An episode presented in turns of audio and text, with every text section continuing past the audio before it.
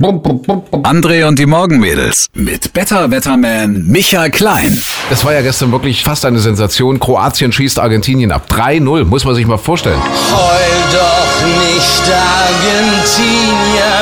Messi, Messi. Messi. Kriegt nix. Ach, der Arme. Völlig versagt. Ja. ja. Während das Maskottchen der Argentinier, wie heißt das Maskottchen? Äh, Maradona. Hier Diego Maradona auf der Tribüne erst ausflippt und dann völlig in sich zusammensackt. Du weißt, dass das kein Nein. Kostüm ist, ne? Das ist kein wie. Bei, so, bei was- Maradona, was der er sieht so- wirklich so aus. Ja, ist verrückt, oder?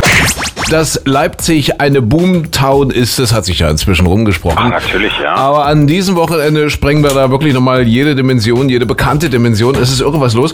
Und zwar treffen zwei Extreme in Leipzig aufeinander an diesem Wochenende.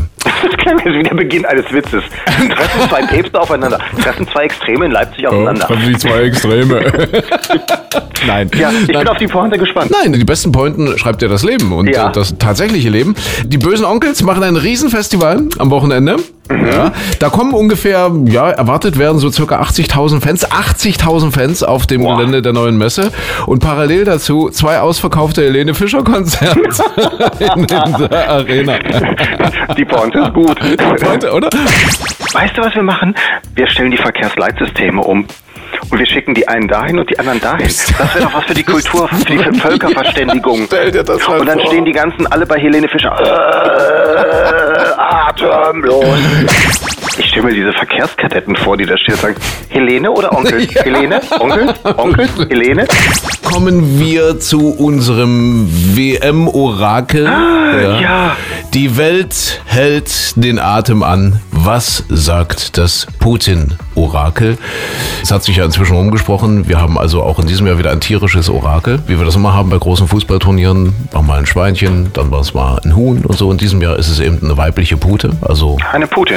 die Putin eben. Ja. Und es gibt nur einen, der diese Putin versteht. Das ist der Putin-Versteher. Natürlich, logisch. Wer könnte das anderes sein als du? Also ich, genau. Mit Putin kannst du? Mit Putin kann ich, ja, ja, ja. Ja, Putin schmeckt mir auch. Ja, ja, ja, ja, ja, ja, ja. Liegt gut auf der Zunge.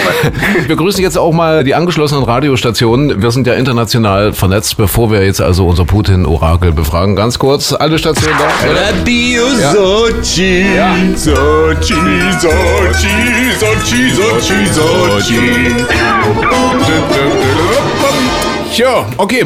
Ich glaube, Das sind ja mal schöne Jingles. Das lockt so in den Tag hinein. Achtung, jetzt, jetzt, also das Orakel, jetzt, jetzt wird's ganz wichtig. Fürs Äh, Deutschlandspiel Moment, jetzt, Moment, ja? Moment, Moment, fürs Deutschlandspiel. Natürlich fürs Ja. Deutschlandspiel. Morgen, ja, Deutschland gegen Schweden. Moment, wo du kommst.